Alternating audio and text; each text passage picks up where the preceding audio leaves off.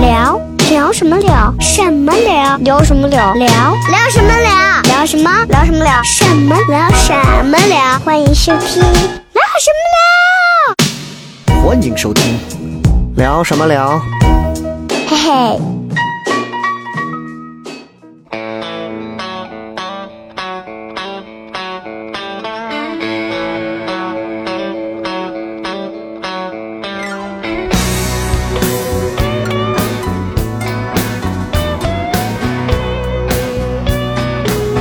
I dreamed I had a good job and I got well paid. 欢迎各位来收听今天的聊什么聊。大家好，我是小雷。啊，我是东辉，你们好。好的，今天我们两个呢，呃，给大家讲这期节目，主要讲的是啥呢？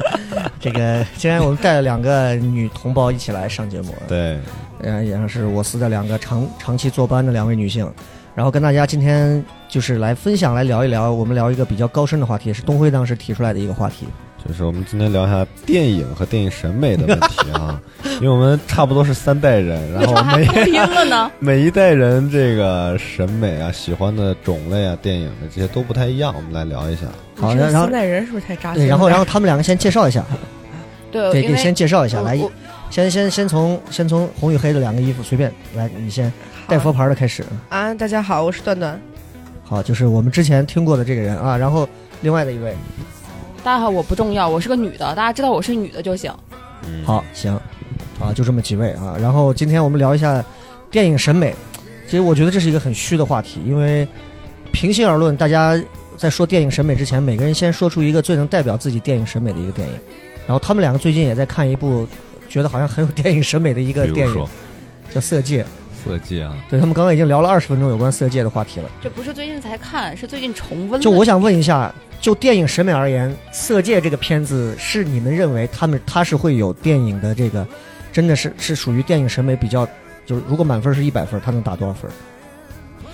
那倒也不能说，就是如果满分，如果是我自己的电影审美，嗯或者说可能大众认知比较高端的电影审美，我觉得《色戒》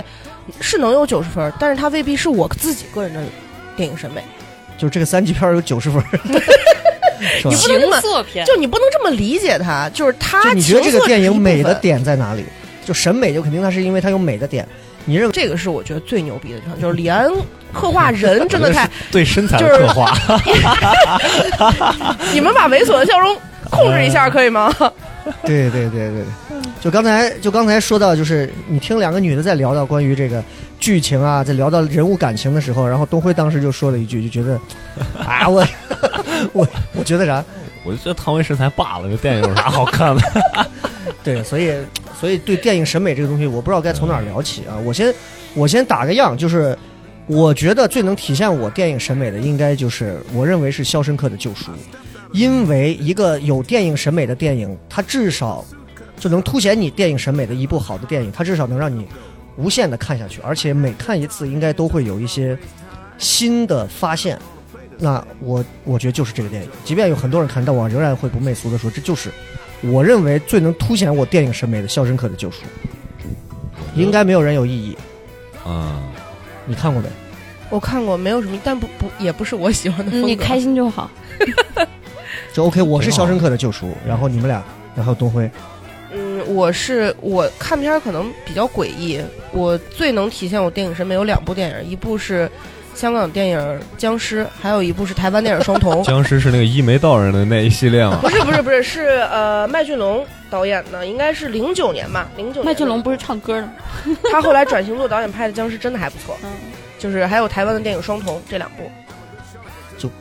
无法评价，你知道，就是因为没看过，就比较跑对偏。没看没过因为。没看过。双瞳但是我看了，那恐怖片儿怎么能牵扯到这审两美部电影我推荐给我老公看了以后，他都觉得确实很牛逼，而且《僵尸》我至少看了有十 你几说遍吧好。不容易老公不在，你是不是装个单身可以征个婚？你说你还征婚有什么用？大家又看不见我。 ？OK，那那东辉是哪种？ 我觉得《电锯惊魂》 啊，死神死神来了那种。 你看，真的就是不同的人呢、看电影他反映出来自己的这个审美是真的不一样。刘导是哪种？ 玛丽和马克思，我可能嗯嗯，粘土动画嗯呢？对我我我是执着于动画片儿就。你现在就明显就能发现了，四个人嗯就是四类，一种是东辉这种看《电锯惊魂》就是年少轻狂，然后要找刺激；对，我就是属于那种人到中年要找要找意义救 赎，要找意 义，对，要救赎自己。东阳是属于人生即将踏入三字阶就不要段，说这个事儿。人即将踏入三字阶段的时候，然后开始开始给自己找一些适度的刺激，因为我因为我觉得这两部都算是恐怖加鬼片嘛。然后刘祖儿这种就是自闭症、抑郁症，然后再加上一些自考就是社交恐惧症综合体，对对，就是这样我。不知道这么理解对不对啊？嗯就是我为什么会特别喜欢僵尸，是因为僵尸就是被大众都认为是一个就是有点要复兴香港电影，就是僵尸片儿那个年代电影的，它它还有一种情怀在里头。嗯，就是你像他，他连听歌都是听什么死亡啊、金属啊，嗯我连听歌对都是听那种就是九十年代中国摇滚的风格，嗯就是张所以强是不是那种？对对对对对，啊张强也是对真的我女王，对，所哦以、张强是个女的，对呀、爆炸头吗？那对不起，个我不知道。就是原来迪就 disco 女王啊，哦哦哦，好，没事儿，嗯，行，就这所个以这个所话以题我接不上。啊，就我我想说的是，就是可能这个还还跟找刺激，就我的电影审美跟找刺激还没关系。如果找刺激的话，我觉得如果《咒怨》拍成电视剧，我要去看，那个是真刺激。啊，那你看不看《行尸走肉不看，》？也不看。我不喜我欢看血腥挂的。对，所以，所以就是最近这几年有什么片子是比较能凸显出，就是能让你觉得看了以后觉得酣畅淋漓？哎呀，这简直是一种月光光，心慌慌，月光光、心慌慌香港片吗？这是连环杀手，还有那个此房是我造嘛？月光光心慌慌哦是美国片儿，对对对对对，此房是我造是真的蛮对屌的。此房是我造就我一个也从来不看这种片儿的人，我第一次觉得恐怖片儿演成这个样子是真的蛮，我说不出来它哪点儿好，但是我就觉得很高 级，很艺术啊，就很高级，这说不出来的一种高 级。所以你被你自己的电影审美裹挟了呀，你开始开始觉对得哎嗯这这就是我认就为很的高级。就你觉得哪些片子是你看完你就觉得，就你说不出来的好，但是就觉得哇真的不错。你像我最近就被树先生疯狂的裹挟，然后开始推荐，各种给大家推荐，然后都看都看都看啊。树先生应该是公认的，应该还不错吧？我觉得罢了， 瞬间，我觉得就你不还好要跟东辉这个年龄，他还属于他什么都还没 get 到呢，就是挺他看什么都 get 就是不挺到。惨的一个人王宝强真的已经封神了，那个演技。就是挺惨的一个人，我觉得没有啥，我觉得还没文章当时你和李连杰你演确的定就是他那你个要吴川放的 你手？要知道有一个很大的重点是基于我们的年龄关系。我当时看《哈喽树先生》的时候，我跟你们说过，我是抱着一种我就要看看王宝强打脸，嗯我觉得你根本就演不了这种艺术片儿。结果，但是咱当时那个年代，那个我呃叫什么顺溜，然后许三多那个角色刚完的时候，他突然去拍了《树先生》，是不是就会觉得好像还蛮屌的？嗯哼，嗯这么快吗？对外卖到了。啊，好，没事儿没事儿。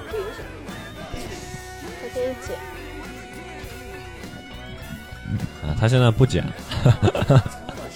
爱哎剪 不剪？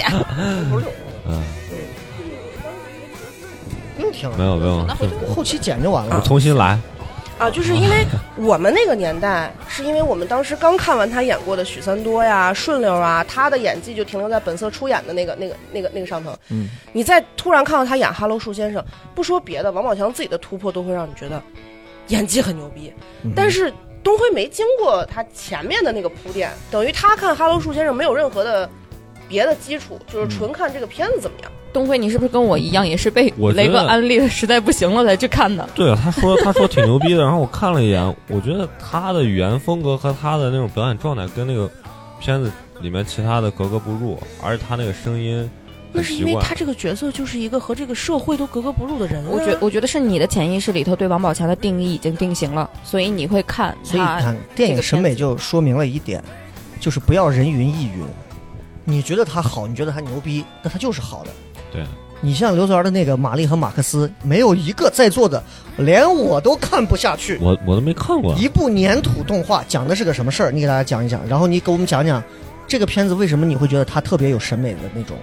凸显你审美的点。因为首首先粘土动画它制作成本非常高，嗯，就是粘土动画，你想它一帧一帧要要靠粘捏出土来去对，要捏出来，然后就是制作难度上，你就会觉得就是很有艺术性，然后很很难吧，就会很工很工匠精哎神、啊。嗯对，就自己就会在心里头给他往往上提一档，然后紧接着就是他讲讲整个是黑白的那种风格，然讲后了个什么事儿？他是都他是用粘土做的电影的那种吗？对你是喜欢从小就活尿泥儿的那 种，然后就是他这个就是叫 Mary and Max，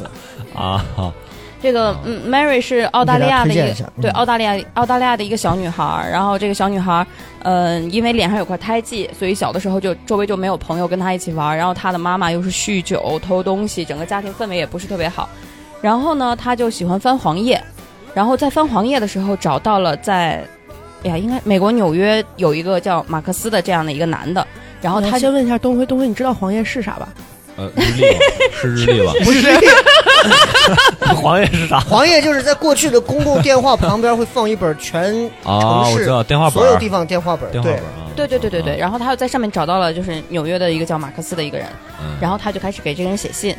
然后他写过去了以后，这个马克思是一个人中年的男人，然后他有有贪食症，然后吃的很胖，然后有那种就是叫叫专业术语我忘了那个病症叫什么，但是他就是类似于社交恐惧症，嗯然后他见到人多的时候会紧张，然后会会害怕和人交交往交际嗯，害羞了一个胖子，嗯，对，然后这个马嗯玛丽就在澳大利亚给他写信，然后两个人就一直当笔友，然后是彼此的精神寄托。然后这个胖胖的这个得社交恐惧症这个男的，在灰暗的纽约的城市里，他在澳大利亚的那个画面是彩色的，在纽约的画面是灰黑白的，嗯然后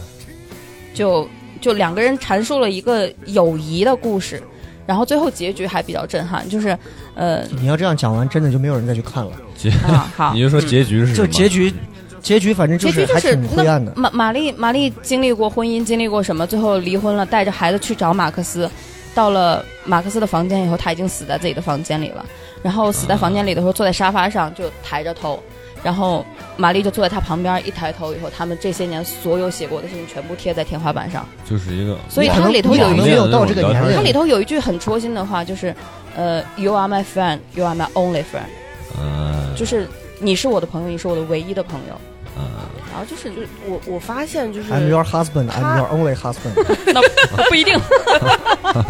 他看的电影基本上都不是那种，就是不需要他不需要讲完这个故事以后你想去看。对，他看的电影有特别强烈的个人色彩，以及在电影中能找到他自己的部分，所以。你这就是每个人看电影他有点黄教不一牛样的对，经历所吗以他不不 care 说，我讲这个故事讲完，你会不会去看？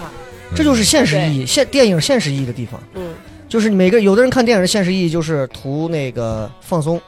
你像我之前有一段时间，我我也是超看《电锯惊魂》，每一期必看，对，然后我所有的包括铃声所有东西全部是《电锯惊魂》。你真问我说那个电影牛逼在哪儿吧，就其实就是血腥嘛，但是它还会有一个所他谓很的，人性的那种，对，它会带有一些人性，会让你去什么呃嗯什么一个 game game over 啊那种。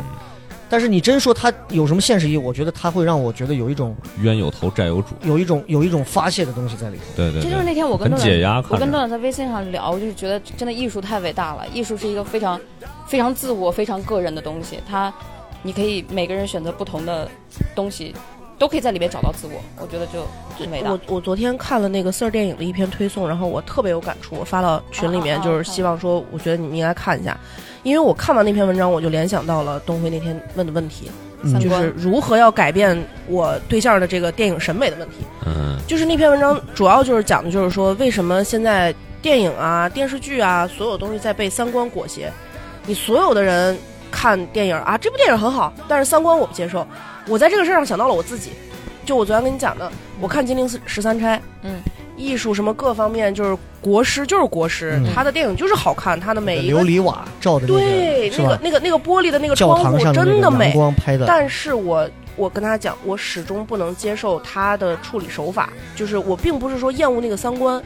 但是我觉得他在处理这个事儿上，把它处理成是你是前半部分是风尘女子啊嗯，，各种骚。后半部分你一救孩子，你立刻就成了英雄。就我觉性得，工作者的自我救赎，就我觉得这个落点是不对的。就是你谁救孩子都是英雄，你为什么要对刻意强调他们是风尘女子救孩子这个事儿？但是，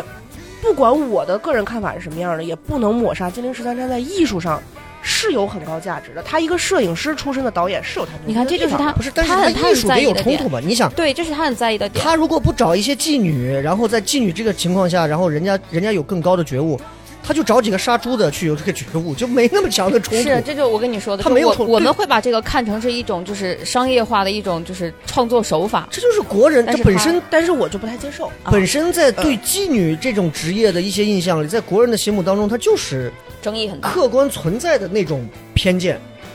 这种客观客观偏见叫什么？就刻板印象的东西嗯始终在。对，就跟就跟那前两天你给我看的那个，说那女的不是挨打，挨完打一堆男的不是骂你，你活该被打，穿那么少呀，什么乱七八糟，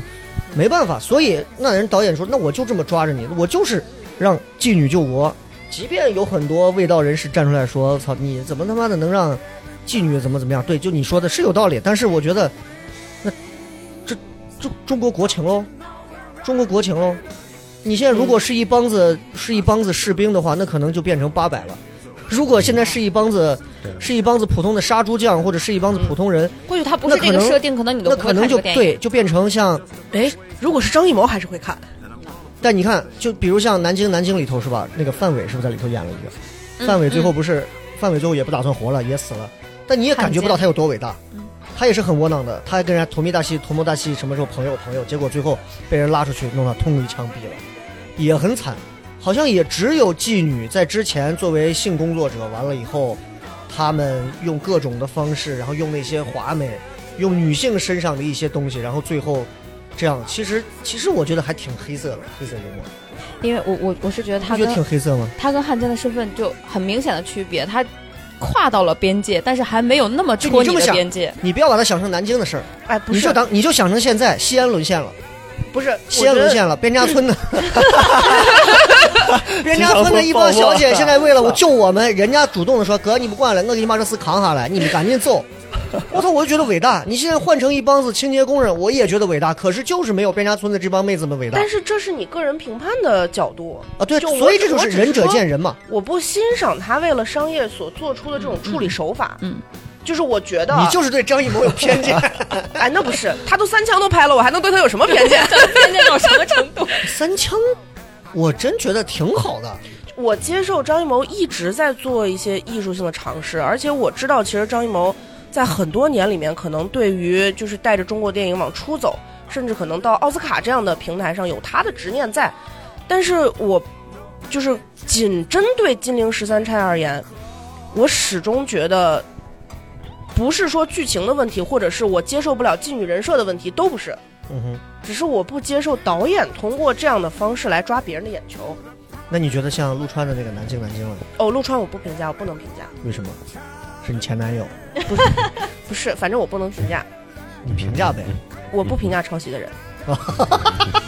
哦，是这样的吗。嗯所以南京南京是抄袭的吗？还是说怎么样？我再说一遍，我不能说。哦，你不能说啊。OK，你真的把这个事儿当做咱们就是闲聊？那你觉得南京南京你看了没？我忘了，南京南京里头有它可圈可点的地方，但是我可能这个导演的风格也不是我的菜。我觉得就还还行吧，就南京南京拍的，实话实说，呃，跟另外一部同题材的应该是叫伊莎伊莎贝拉吧，是一个德贝国尔日记还是叫什么？同题啊、材不的是伊莎贝我拉，我是也是南京南京这个题材讲的故事基准线有点类似，都是那那个，都是一个德国导演，对是一个德国导演拍的。嗯，我忘了叫啥了。是是不是叫什么什么日记？贝尔日记他写的一个什么？嗯这是国人拍的，是吗？哦，就是这两部电影，如果最后你最后做对比的话，会发现，呃，还是确实陆川的处理可能更偏国人电影审美的导向，嗯，就是德国导演本身他拍出来的就不太就他作为一个他作为一个导演，他的镜头语言、他的电影语言运用的非常好，就就是是他的。就是他本专业专业技能没毛病啊，对，但是就可啊，能怪我，我不该聊陆川。好了，我们绕回来，绕回来，绕回来。但张艺谋，张艺谋的片儿，我还真觉得，除了他给好莱坞拍的那个《长城》，我觉得那是个真的，那是个垃圾商业片儿， 真的是个垃圾商业片儿。但是他把颜色也玩到极致了。他已经在他能运用的空间里面，就是当时好多人在批长城，那像还可以，我对我不太接受的是，他其实已经在你就像就像谁，就像拍《泰坦尼克号》的时候，大家觉得你这么多的特效，这么大的成本，你商业上肯定不会成功，因为好莱坞就很在乎你能不能回本嘛。嗯，到《阿凡达》的时候，大家也批死《阿凡达》，觉得你你你一直在拖延时间，然后你贷款的那些银行，你一直在跳票，你一直交不了成品，嗯，所有人资本市场全部都不信任他。但是《阿凡达》一出来，依旧是站在就是世界之王啊，电影之王的那个那个那个地方啊，总归会就是电影这个东西，我始终不觉得它单纯的只是一个剧本的艺术，或者是人的艺术，它还有技术的艺术。我记得是十十三幺里头吧，好像是采访张艺谋的时候，张艺谋不是说过、说过长城这个事情嘛？嗯对他当时说的就是好莱坞请他去拍，本子也不是我写的，我只能运用我的用我的嗯能力，尽可能的把它拍好，就是就大概是这个意思说白了，你一个中国导演，你不管在中国你有多牛逼，好莱坞请你去拍电影，你去不去？嗯，那那那，既然我去了，那我肯定是希望学习一些新的技术。电影有一些别的意义在。就电影上我，我当时看《阿凡达》，我看到有些人说哦就很美，就视觉震撼就很美，嗯，但是故事也太简单了吧？嗯电影永远都不只是故事的艺术啊！所以所以这让我突然联想到刘苏儿前两天给我讲的，就是我突然明白，就是就是电影审美这个东西，所谓的你认为最牛逼的电影，其实它没有一个统一意见，没有，但是垃圾电影一定有统一的意哎，见。我刚想问，是不是嗯我刚我刚问所有人，你你们在座所有人觉得在你的个人审美里头最烂的一部电影是什么？三白枪，白发魔女， 不不，那要这样 你讲，不要拿 PPT 出来说事儿。不是你要这么讲，你前两天看的那几个，就是你给我发的，说这他妈这是什么玩意儿的电嗯影？哎呀，我给最他近上的我那个我给他抽到断的什么团伙？转型转团型团伙？火团火团火！就我再次强调，安利给所有人。不要因为吴镇宇导了这个戏，就他是个演员啊，他是个演员，他的导演处女作《九四一三》也还不错。至于后头他导的那个戏，那些戏大家就不要看，他就是玩儿呢，好吧？还有潘潘斌龙之前演了一个去东北的，然后跟着谁，跟着小沈阳还是跟着谁一块儿，然后说继承了遗产的一个片儿，我也看了一下，真的也是烂。但我之前看的最烂的那个片儿，真的是，嗯，就是郭德纲拍的，连着拍的那两部，就是我是奔着他去的你。不觉得大电影系列什么什么大电影、大电影系列，还有嗯德云社 的这些系列，综艺是不是都是？综艺出来的这就些？我觉得咱还是看电影就是真的在少，混你知道吗，嗯，嗯因为咱们只关注于院线上线的电影。嗯，我原来做电影发行，你会发现，真的每一年中国国内的电影出产量大到一个你不可想象。就是如果按照这个电影出产量，电影院每天至少有五十部电影在上映。嗯，那那些没上映没就有没些上拿映就到是没有拿到标嘛。有很多是拿到龙标了。已但经是拿到龙标那了，为什么没审上批已经全过了，因为实在是嗯，资本觉得我已经不划算给你发这个付这个发行费，让你去上院线了。有很多就是地方政府，那像《百鸟朝凤》那种算吗？百哎鸟朝凤凤挺，好的呀。百鸟朝我凤其实我就很有发言权，因为来，请讲一讲。百鸟朝因为他凤之是前段段之前是在哪儿？曲江江影影视视啊，对，就是百鸟朝凤当时，呃，我可能是就至少咱们在座四个人里面是第一个看到百鸟朝凤的，而且是嗯我还在曲江影视工作的时候。那个时候，吴天明导演，吴天明导演因为是就是也是西影厂出身的吧，嗯然后跟对曲江影视关系还不错。当时这个电影，我们普遍是觉得艺术性很强，但是就从商业性来讲，确实是弱一些。我说太小句众了不该说的，如果不是吴天明导演去世，这个电影可能都上不了。嗯这就这是艺术电影很悲惨的部分。呃，我现在了解到的，其实在国内已经开始有艺术片院线了，但是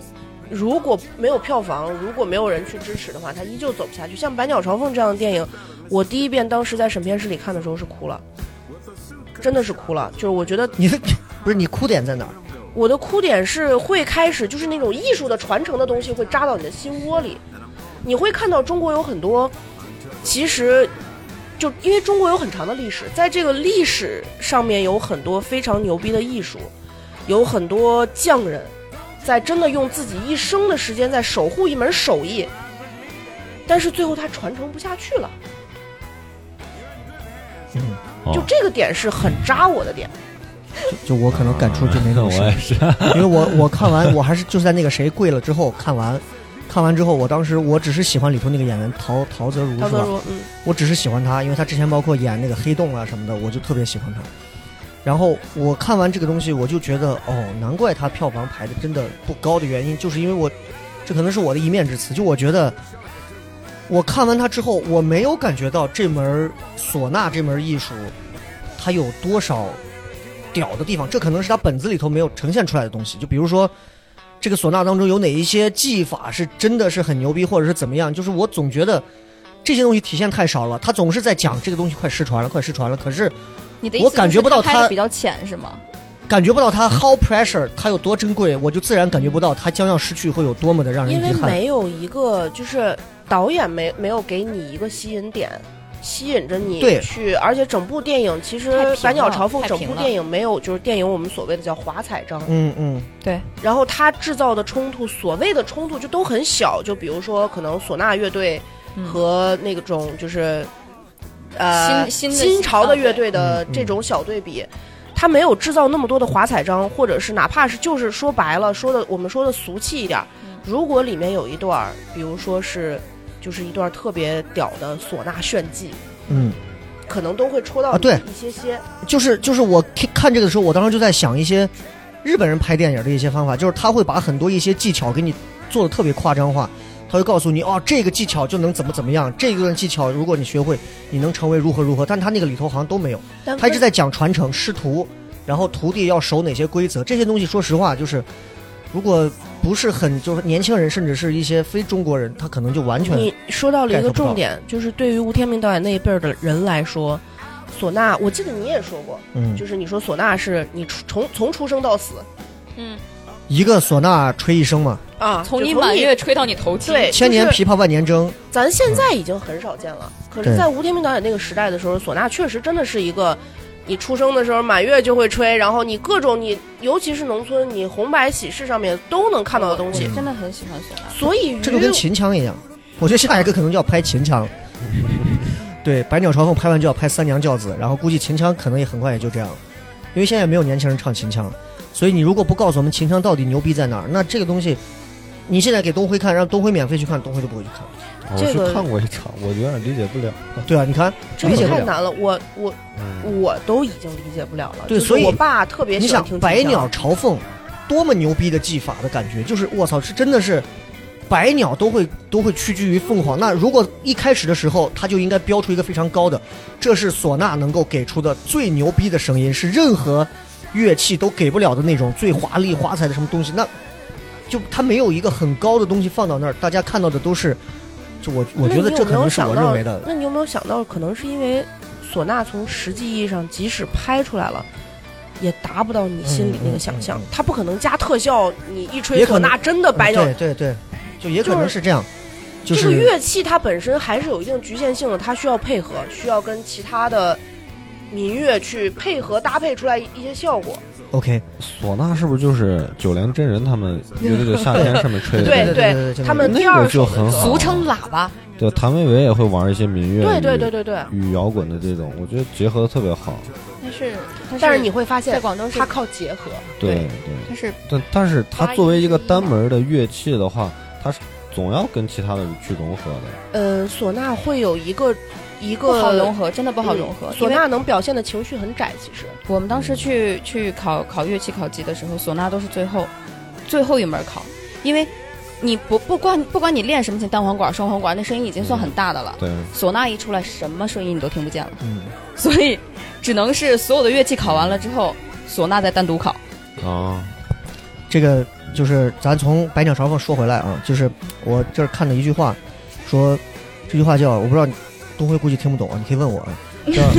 取乎取乎其上，得乎其中，啥意思？取乎其中，得乎其下。嗯就这个话，它其实可以高度概括自身审美和自身真实形象的关系。就说，基本上大多数人的穿搭造型，由于一些客观因素和自己的思想审美之间都会有一些差距。比如说，你的审美力九十分，但是你的形象表现出来可能只有八十分。如果有的人审美是刚过及格线，但你表现出来是不及格，这个时候提升个人形象最聪明的办法，不是拼命去补这一节的差距，而是从本质出发，想办法拔高审美能力。所以，我们今天聊这个电影的审美能力，我现在咱们就把它摘开了一项一项讲。就比如电影的这个所谓的能够让大家觉得美的点，其实有很多电影，从它的画面、颜色、构图、剧本、音乐、服装，嗯，然后很台词各种都有。就是我们我们可以来简单讲一下，先从一些比较美的，比方先从服装来说起。嗯，有没有你认为一想到就觉得我操，服装让我觉得操，就就是他妈美，黄金就是甲部，牛逼的电影？你觉得是黄金甲？嗯，你觉得是什么？就脑子里第一第一反应应该是黄金我甲，说实话，我觉得现在我觉得拍比较的震撼。拍的很多古装剧啊或者什么的，我觉得他们的服装都特别恶心，特别浮夸，就完全不是那个时代的东西。嗯哼还有穿错衣服的什么，特别恶心。太艳了，对，就完全不是那，你像你哪怕以前《还珠直观格看格》会太艳嗯了。 《西游记》，我都觉得有真实感。您现在拍那些古装，我真的看不下去。还有特效什么美那颜你什么，你觉得有什么比较美的？你认为是有美一的个有电一个影？电影叫《一个勺子服装，哦哇，他居 然勺儿，即如此，嗯，就让维护，嗯，就是那个嬛嬛，对，陈建斌那一版，然后他现在又翻拍了，马上又会上，还是他演。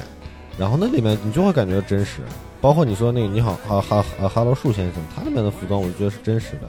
是是那个感觉。就王宝，强那个里头是个毛背心儿，外啊外头再对套一件那个。我嗯觉得那种反而是美的，不是说各种什么大场你面。你觉得华丽的你觉得哪个电影是你觉得服装上你印象很深，觉得还挺考究或者挺美的，或者有哪些细节我？从你刚才聊完这个问题，我就一直在两部电影里面纠结，一部叫《无极》，一部叫《英雄》。就你还是离不开张艺谋呗。因为张艺谋真的是美的，他把就美的嗯啊哈张艺谋之所以成为了国，那这样我们高级一点他有，他的我们也高级一点，我们不要聊聊国内了，就国内就那么些东西了，国外的，国外的。国外的美的吗？就是你会觉得她的服装，咱不能说美，就是你至少觉得考究，或者是让你觉得，嗯，我就觉得她的这个穿衣是舒服的。我先说一个，我先说一个啊，嗯，国外的，我觉得从演员美到她穿衣都是美的。男人，小李子了不起的盖茨比，哦，那了不起的盖茨比他那一段在花园里头为了见那个女的那个表情，哎呦，那个那个那个欲言又止，那嗯怎么个又说表情？你不是我说的是衣服吗？他穿着那身，因为他下雨打湿了嘛，他那身西装，嗯，我印象很深。然后在那样的一个花房里，那个女孩就穿了一身类似于像裙子一样的那那个怎么样的，那个我印象特别深。啊盖茨比还有说好像还有没就得是可盖说茨比了嗯一回头的时候，背后那个海面不是有什么焰火，他一回头给人一招手伸手，那个那个画面那个画面，我操，我觉得那个简直就是炸了，就是他配上小李子那个眼神儿，我操。那个，我觉得那个就是美的。目前为止，应该没有人能超过我这个。我刚想了半天，我真的我是真的想不出来，是因为我好像觉得服装不太是我我看电影里在意的那一个环。我所以会，我可能会喜欢的都是那种，就是十九世纪带点中古风格的。看什么小旗袍唐顿庄园那种啊，嗯对，然后因为啊我刚刚死活想不起来有一个电影的名字，就是讲一个那个玛丽王后被斩首的那个，很奢活得很奢华，然后据说她每天在地下室用少女的血洗澡的那个，也是一个影后演的。还有这电影，玛丽王后，那个叫什么？有绝绝代艳后吧？